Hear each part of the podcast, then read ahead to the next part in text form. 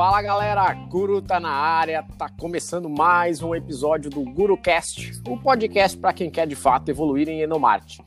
Com larga experiência em criação e planejamento, um dos profissionais mais criativos e estratégicos que eu já tive o privilégio de trabalhar, hoje o nosso bate-papo é com Fagner Pereira, diretor de arte e planner na Happy House, agência de Endomarte.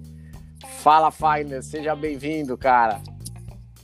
Grande Paulista, cara, prazer enorme estar aqui participando do GuruCast, né? A gente que já duplou aí diversos projetos aí ao longo desses anos, a gente já se conhece. Então, obrigado pelo convite para dividir aí com os teus ouvintes um pouquinho do que eu aprendi sobre criatividade nesses anos aí.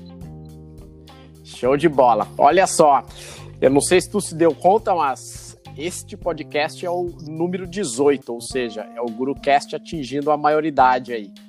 E por isso que eu quis trazer um tema relativamente maduro, que ajudou muito na minha carreira profissional, na minha jornada, né? Que é esse assunto criatividade. Eu acho que a gente já trabalha juntos, o que uns 12 anos a gente trabalhou juntos na Rap ali? É, isso aí mesmo, acho que foi 12 anos. Né? 12 anos de convivência diária e muito aprendizado. Cara, me, me, apresentando aí um pouquinho, acho que quem, quem, não me conhece, eu sou formado desde, desde 2000 em publicidade e propaganda, né? Passei por diversas agências de comunicação do Rio Grande do Sul e um dia fui convidado aí para fazer um, um free de uma semana na Rap e, e de lá para cá já são 12 anos, diversos projetos com, como diretor de arte, diretor criativo uma época e agora planejamento uh, do qual aí até pouco tempo atrás tu fazia parte. Aham. Uhum. Me diz uma coisa, como é que tu resolveu entrar no Endomarte e ficar, né? Ok, beleza que a gente chamou você para um, pra um freela, mas é, do freela aí você ser convidado e realmente você aceitar fazer parte desse universo e querer ficar, eu acho que tem alguns detalhezinhos aí, né? Não, não, com certeza. É, desde que eu entrei na rap, é, eu acabei me apaixonando por esse, esse caminho do endomarketing aí, né? E, e, era muito legal, se for ver, a gente tem, tem vantagens de ter, de ter uh, conhecer o nosso público, falar com, com as pessoas com quem a gente consegue. Porque antes eu trabalhava com comunicação de massa, né? Uhum. Então, uhum. comunicação de massa, às vezes, tu não, não sabe muito com quem está falando, apesar de tu querer direcionar, às vezes é difícil. Mas no endomarketing a gente consegue saber exatamente com quem a gente está falando. E você sentiu alguma diferença em termos de criatividade, assim, o que você usava para fazer comunicação externa e a criatividade no endomarketing? E, e hoje, assim, essa diferença existe ainda? Se é que ela existia lá atrás, enfim? É, eu, eu sempre digo que a grande facilidade é essa. Conhece exatamente o público que está falando, mas ela acaba sendo também a maior dificuldade, né, para quem é criativo e trabalha com, com, com, criatividade, porque tem que ser muito certo, certeiro na comunicação. Ah, porque como é, não é uma comunicação de massa, como eu falei, a gente acaba falando mais diretamente com o público. E se tu errar o tom da comunicação, ela não funciona. E o funcionário, se o funcionário não se enxergar naquele trabalho, tu perde ele e não consegue comunicar, né? Ela não só não funciona, como muitas vezes você tem retorno que ela não funcionou no mesmo dia, né? Isso é meio maluco, né? Exatamente. Porque a gente veio de uma época que você criava toda uma campanha e às vezes você olhar lá no final do mês se aquele cliente tinha aumentado vendas ou não, né? E muitas vezes até precisando de pesquisa para isso, né? A gente tinha Sim. que fazer uma pesquisa para saber exatamente como que tinha funcionado depois de um mês, dois meses rodando aquela, aquela campanha. No endomarketing, às vezes, é muito mais uh, rápido esse retorno, né? E me diz uma coisa, Wagner, é, na tua visão, criatividade é algo só para quem se julga criativo e para quem trabalha em, em, alguma área, então, vinculada a esse tema ou não? É, é, até eu vou pegar um pouco a, a, o que tu falou um pouquinho na, no teu último podcast aí, para tu ver como eu sou um ouvinte assíduo. Né, tu falou sobre. tu, falou, tu falou sobre organizações, né? E eu, eu acredito realmente que organizações inovadoras elas só existem com, com ser humanos criativos. Né? Uhum. Mas primeiro, para a gente entrar assim num, num, num equalizador, o que, que é a criatividade, né? Muitas vezes a gente acaba deixando a criatividade como algo muito, muito uh, fantasioso, né? Mas uhum. na verdade a criatividade é a capacidade das pessoas que as pessoas têm de imaginar aplicadas à, à solução de problemas. Né? Infelizmente a gente perde a capacidade de imaginar de, de quando a gente era criança, né? Uh, um dos assuntos mais falados hoje uh, e já faz tempo que é falado, mas ainda é muito falado, é, é a questão da inovação e nada mais que a criatividade em forma de produto, é inovação. Inclusive, Maslow tem uma frase que para mim define e responde a tua pergunta, porque o homem criativo não é o homem comum ao qual se acrescentou alguma coisa, não se acrescentou criatividade nele. Ele uhum. fala que o homem criativo é o homem comum do qual nada se tirou. Né? A gente não, não perdeu aquela natureza. Ser criativo é, é da gente. Nosso padrão de fábrica hoje é ser criativo. Né? Um exemplo é tu ver uma criança brincando. Ela vai pegar uma caixa de papelão, ela vai construir uma casa, ela vai pegar uma régua, vai fazer de avião. Né? Ela vai. As crianças são imaginativas, são criadoras, são inventivas. Né? Mas onde é que a gente perdeu isso, né? Quem nos proibiu de ser criativo? Né? A gente, em que momento isso aconteceu? E a verdade é que, infelizmente, quando a gente cresce, alguma coisa acontece. A gente é apresentado a ideia de que brincar é algo trivial, é uma perda de tempo, é desnecessária, é coisa de criança. E justamente as atividades mais lúdicas nos tornam mais questionadores, mais atentos Sim. a novidades, mais empenhados. Então, é, o brincar é fundamental para a gente exercitar a criatividade. E aí, já trazendo esse, esse gancho teu, né, de exercitar criatividade é uma habilidade, né? E como qualquer outra habilidade, ela é perfeitamente treinável e perfeitamente desenvolvida, né? O que que você acha que que é capaz de tornar a gente cada vez mais criativo. Então, se lá atrás a gente já nasceu criativo, mas a gente foi crescendo, enfim, a gente foi perdendo essa essência aí, o que, que a gente pode fazer para retomar, então? Criatividade é uma habilidade, está entre as sete mais habilidade, uh, maiores habilidades de, de 2020, né? Apesar de a gente estar tá vivendo esse momento aí de pandemia, né? Mas o que exige bastante criatividade, né? Vamos combinar, né? Total. Exige bastante criatividade. Mas respondendo a tua pergunta e sendo bem simplista e direto, tudo é uma questão de aumento de repertório. Aí tu vai dizer, tá, Fagner, peraí, como assim? O que tu tá falando? é, a gente tem que ter um problema muito bem definido, né? E depois ter curiosidade, aumentar o nosso repertório para chegar numa solução. É, eu costumo usar um exemplo que ninguém cria do nada. Né? O homem não inventou a roda sem combinar alguns elementos. Né? Uhum. Mas ele estava atento. Ele estava atento, ele observou lá o coco que caiu do coqueiro, é, caiu, rolou, e aí teve o pá, Eureka, Uau, muita gente tem, tem vários nomes para chamar, né? Mas é, ele inventou algo que poderia rolar e andar mais rápido, né? Sim. Então eu não só acredito que é treinável, como é um processo definido, né? Tu tem os teus inputs, onde tu fica atento às coisas que acontecem, vai lá, aprende algo novo, né? Uh, um exemplo interessante que eu sempre falo de inputs é muita gente sai de casa e vai para o trabalho todos os dias da mesma forma. Né? Sai, do, sai da sua casa, muitos pegam o carro, vão até em casa, vão até o trabalho e acabam pegando, às vezes, até as mesmas vias, né? E aí, Exatamente. por que, que não ir para o trabalho de uma forma diferente? Né? Por que, que a gente às vezes não vai? Então vou a pé, vou caminhando hoje. E aí, se tu fizer isso, tu vai ver a quantidade de coisas diferentes que tu vai ver pelo caminho. Né? Coisas que podem ser proveitosas até para um insight futuro. Né? Isso, isso fica na tua cabeça, um repertório, tu, tu, tu começa a colocar isso para dentro, né? Tu vive coisas novas. E quando o problema surgir, teu cérebro vai fazer automaticamente essa solução.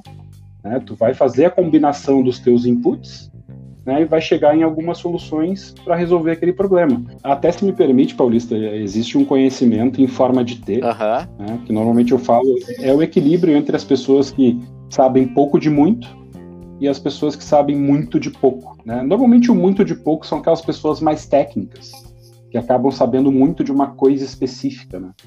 E tá tudo certo, mas as pessoas que têm mais facilidade para serem criativas normalmente elas sabem um pouco de muito, ou seja, elas sabem um pouquinho de cada coisa. Essas acabam sendo mais criativas. Isso que você trouxe tem relação com o que você estava falando antes, né, dessa necessidade da gente entender a importância do repertório, né? Se a pessoa navega sempre nos mesmos lugares, vive dentro dos mesmos grupos, frequenta os mesmos assuntos, vê os mesmos filmes, enfim, ela vai ficando tão especialista até dentro daquele grupo, né, que ela não se permite abrir a mente para ter novos olhares, né? E aí as sinapses depois é. elas não são feitas porque ele não tem aquela informação diferente, ele, ele não tem aquele outro olhar, né?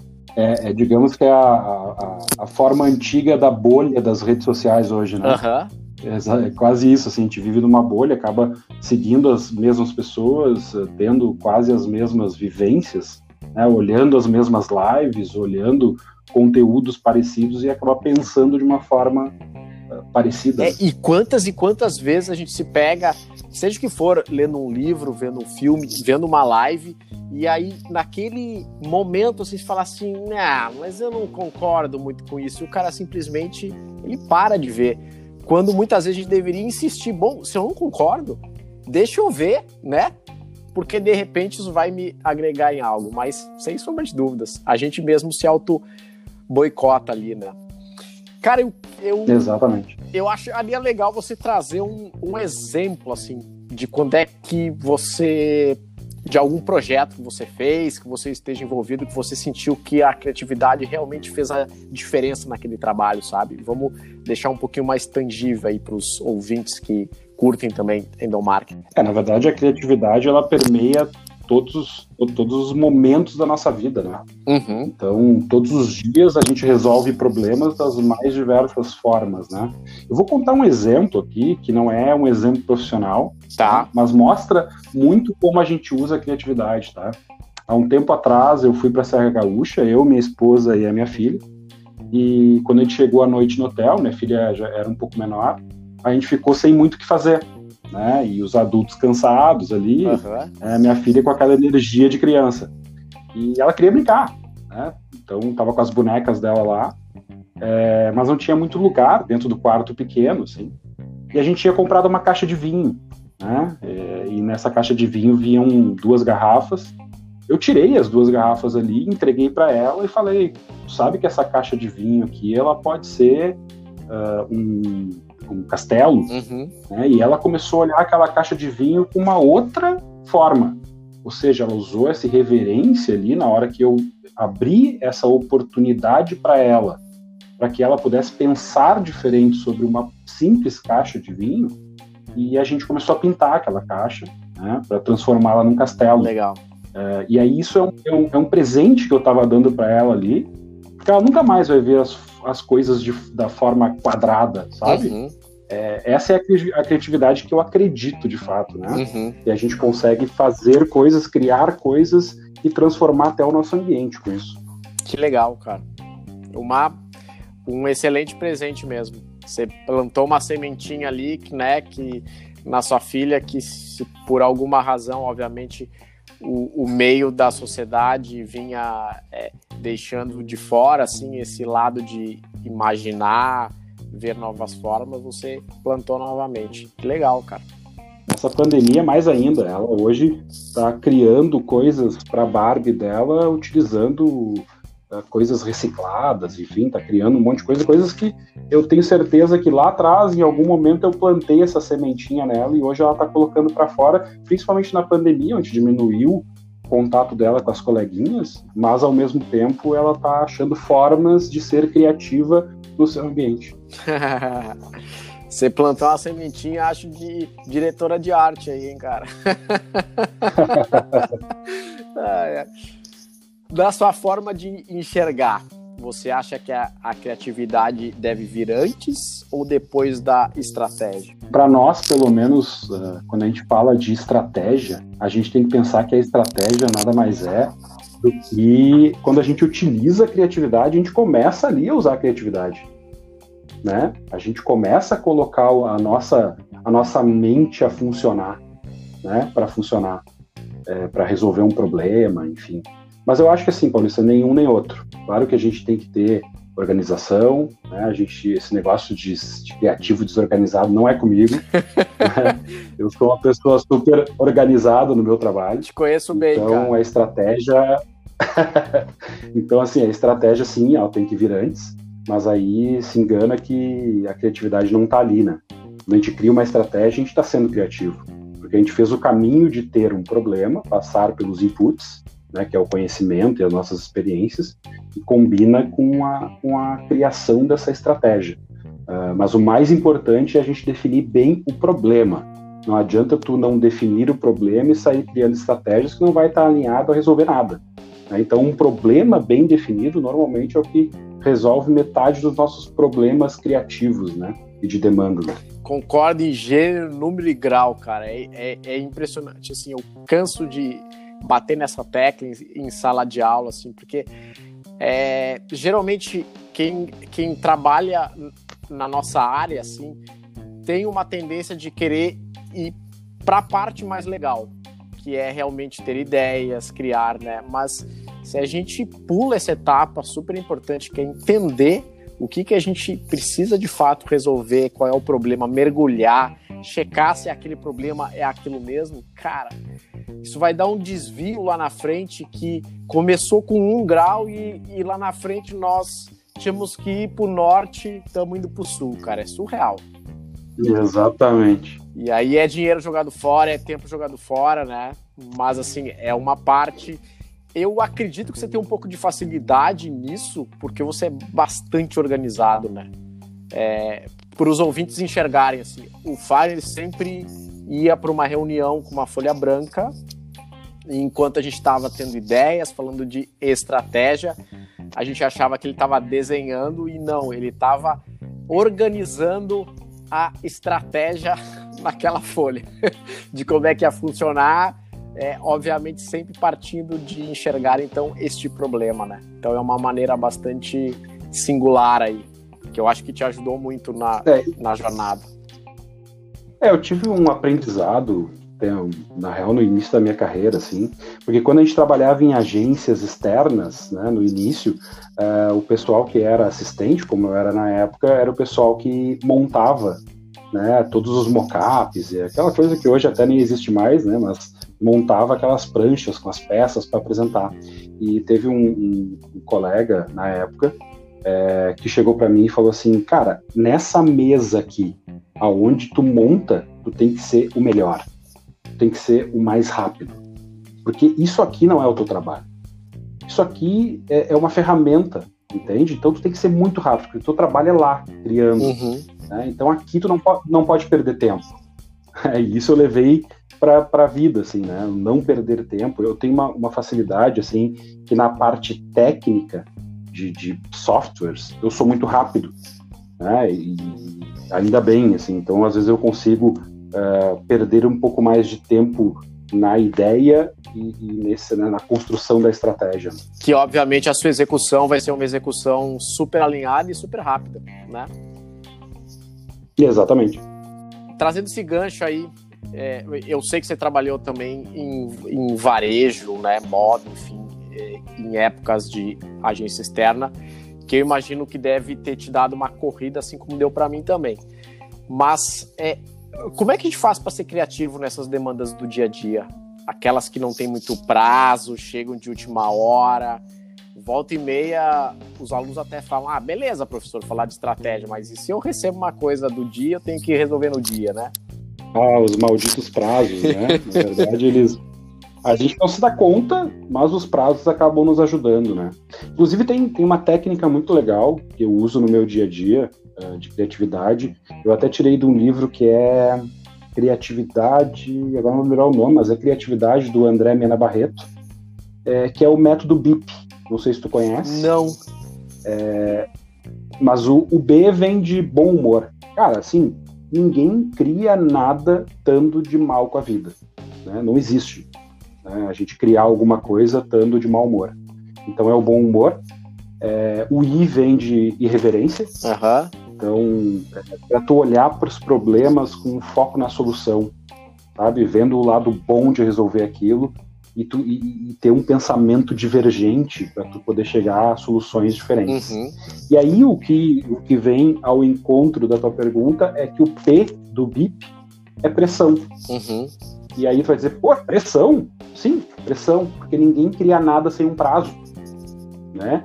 Ninguém é, consegue entregar algo que não tem um limite. Então, tu nunca vai ficar bom, nunca vai ficar bom o suficiente. Então, tu vai postergar aquela entrega. Uhum. Né? Então, mas se tem uma, uma pressão da entrega, os projetos criativos eles acabam saindo dentro daquele prazo. Né? Então, o BIP é, é, muito interessante, assim, porque é uma forma.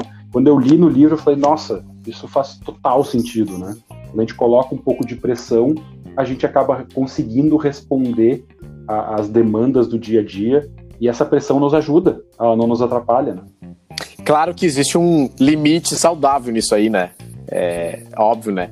E aí a gente que, que trabalha nessa área sabe, poxa, se, é, se a gente tinha uma hora para fazer um anúncio, porque senão ele não ia chegar no jornal, na revista, né? É, cara, nessa uma hora eu vou fazer o meu melhor e vai ser o mais criativo dentro da possibilidade de fazer em uma hora, né? É, eu costumo dizer que o resultado de um trabalho é, é criatividade versus tempo de execução, né? Uhum. Então, se a gente começa a apertar muito isso, ou tu vai perder na execução, ou tu vai perder na criatividade, né? Algum vai ficar comprometido aí. E aí tem uma coisa que eu sempre bato muito nessa tecla, assim, de que às vezes a gente se ilude de que a gente quer realizar coisas é, extremamente estratégicas e que a gente vai ficar fora do operacional, né? Mas eu sei que você trabalhou uhum. com varejo assim como eu. É, olhando para trás, cara, isso nos deu uma corrida, né? Uma cancha de é, saber como resolver em uma hora muitas vezes uma coisa, né? Então é, se a gente não tivesse ficado lá um ano, dois anos, três anos envolvido naquele varejo ali, certamente a gente não teria desenvolvido essa habilidade, né? É, e, Sem dúvida. Então a, a jornada a gente tem que realmente curtir cada etapa e saber extrair o melhor de cada dela, né? E não tá olhando, ah, mas eu tô aqui nessa mesa montando mocap. Bom, super relevante para que você se tornasse o profissional que hoje você é, né? Exatamente. E, e, até tem, tem uma forma que normalmente eu digo assim, quem trabalhou com varejo normalmente teve realmente pouco prazo e, e teve que colocar aquilo uh, eh, para andar rápido, né? E normalmente a quem trabalhou em varejo acaba pegando uma habilidade que, que é, e essa habilidade para mim é totalmente treinável, que é tu organizar o teu tempo, organizar o tempo de cada tarefa para tu poder cumprir os prazos, né? Uhum. Então tu tem que ser uma pessoa organizada e o varejo te dá isso. Se tu não for organizado, tu te perde no caminho. É verdade. É verdade. Se perde feio, assim. eu, eu tenho o, o, orgulho, e você também divide isso que eu sei, é, de nunca ter deixado de entregar nenhum projeto né? Assim, por entender isso, cara, vamos vamos separar, vamos limpar, vamos ver, vamos dividir essas etapas, vamos entender tudo que a gente tem que fazer e aí vamos em frente, né? Legal, cara. Exatamente. Que dica você daria ou que recado final você traria aí para os ouvintes? Parece que não, mas já passou alguns 20 e poucos minutos aí do nosso bate-papo. O que, que você traz? Passa rápido. É, passa rápido o que, que você traria aí de, de mensagem final, seja para quem quer é, ser mais criativo, para quem está chegando na área, enfim? É, quando a gente pensa em, criatividade, a gente logo acha que são gênios, né? Muitas vezes, ah, gente tem a impressão de que os feitos e os resultados eles vieram em um momento de grande inspiração, né? Tomando um uísque ou um vinho. É, e Mozart ouvia suas composições inteiras na mente antes de sair escrevendo. Uhum. Né, que o Einstein desenvolveu a teoria da relatividade durante uma conversa informal e que o Kandinsky pintava as obras dele numa tarde. Uhum. É, na verdade, a criação está longe de depender da sorte, da simples inspiração ou um dom especial. Não existe um momento mágico. Né? Os criadores, como eu, uh, passam quase todo o tempo perseverando, né? Uhum. Apesar da dúvida, do fracasso, às vezes até da rejeição, uh, até conseguirem realizar algo realmente novo e útil. Né? Então não tem truque. Criar não é uma magia, é trabalho, é suor, é dia a dia. Mas respondendo assim a, a tua pergunta, eu acho que se eu tivesse que deixar uma dica, cara, é, seja curioso, sabe? Queira aprender coisas novas, queira saber um pouco de muito, sabe? Porque isso te traz até numa roda de conversa, te traz a, a, a, argumentos, né? Ou, ou, coisas que tu pode compartilhar com outras pessoas. Isso é muito legal, né? É. Essa, essa forma de tu ter conteúdo para passar para os outros, é, assuntos que tu não fica boiando, né? É, até tem o boiador aí, mas é, fica boiando numa conversa. Sim. Né? Então, mergulha um pouquinho, em alguma coisa tu vai mais a fundo, né? Mas principalmente isso, seja curioso, vai lá, aprende uma coisinha nova todos os dias. É, e a nossa área de endomarte, ela convida muito para isso, né? Porque, cara, a gente precisa saber de tudo, de todas as áreas praticamente dentro de uma empresa e dos seus projetos, a gente precisa minimamente entender, né? Porque senão a gente não consegue ajudá-los né, a desenvolver projetos, resolver problemas e assim sucessivamente. Então ela é muito convidativa para você realmente se despertar para isso e ter esse olhar, né? É, são diversos assuntos, alguns até densos, que às vezes a gente tem que mergulhar para entender exatamente o que está acontecendo para que tu possa resolver. Então muitas vezes não tem como tu fazer uma campanha, seja ela de compliance ou o assunto que for, né? Uhum. É, desde os mais simples até os mais complicados, tem que entender muito daquilo. Né? Tu tem que ir um pouco a fundo naquilo para que tu possa é, colocar, passar a comunicação de uma forma muito mais clara, né? E às vezes os assuntos eles são complicados, né? Tu tem que é, entender um pouquinho de cada coisa dentro da empresa. Vendor Marketing ajuda sem dúvida nisso. Fane, a gente está chegando no finalzinho aí desse nosso bate-papo. Cara, eu adorei demais a nossa conversa aí. Sinto saudade aí dos projetos que a gente desenvolveu juntos. Para quem não sabe, é, geralmente quando a gente está falando de uma dupla de criação, precisa de, de química, né, para a dupla realmente conseguir trabalhar bem junto e se complementar, né? E eu acho que por diversos projetos a gente mostrou aí que a gente tinha.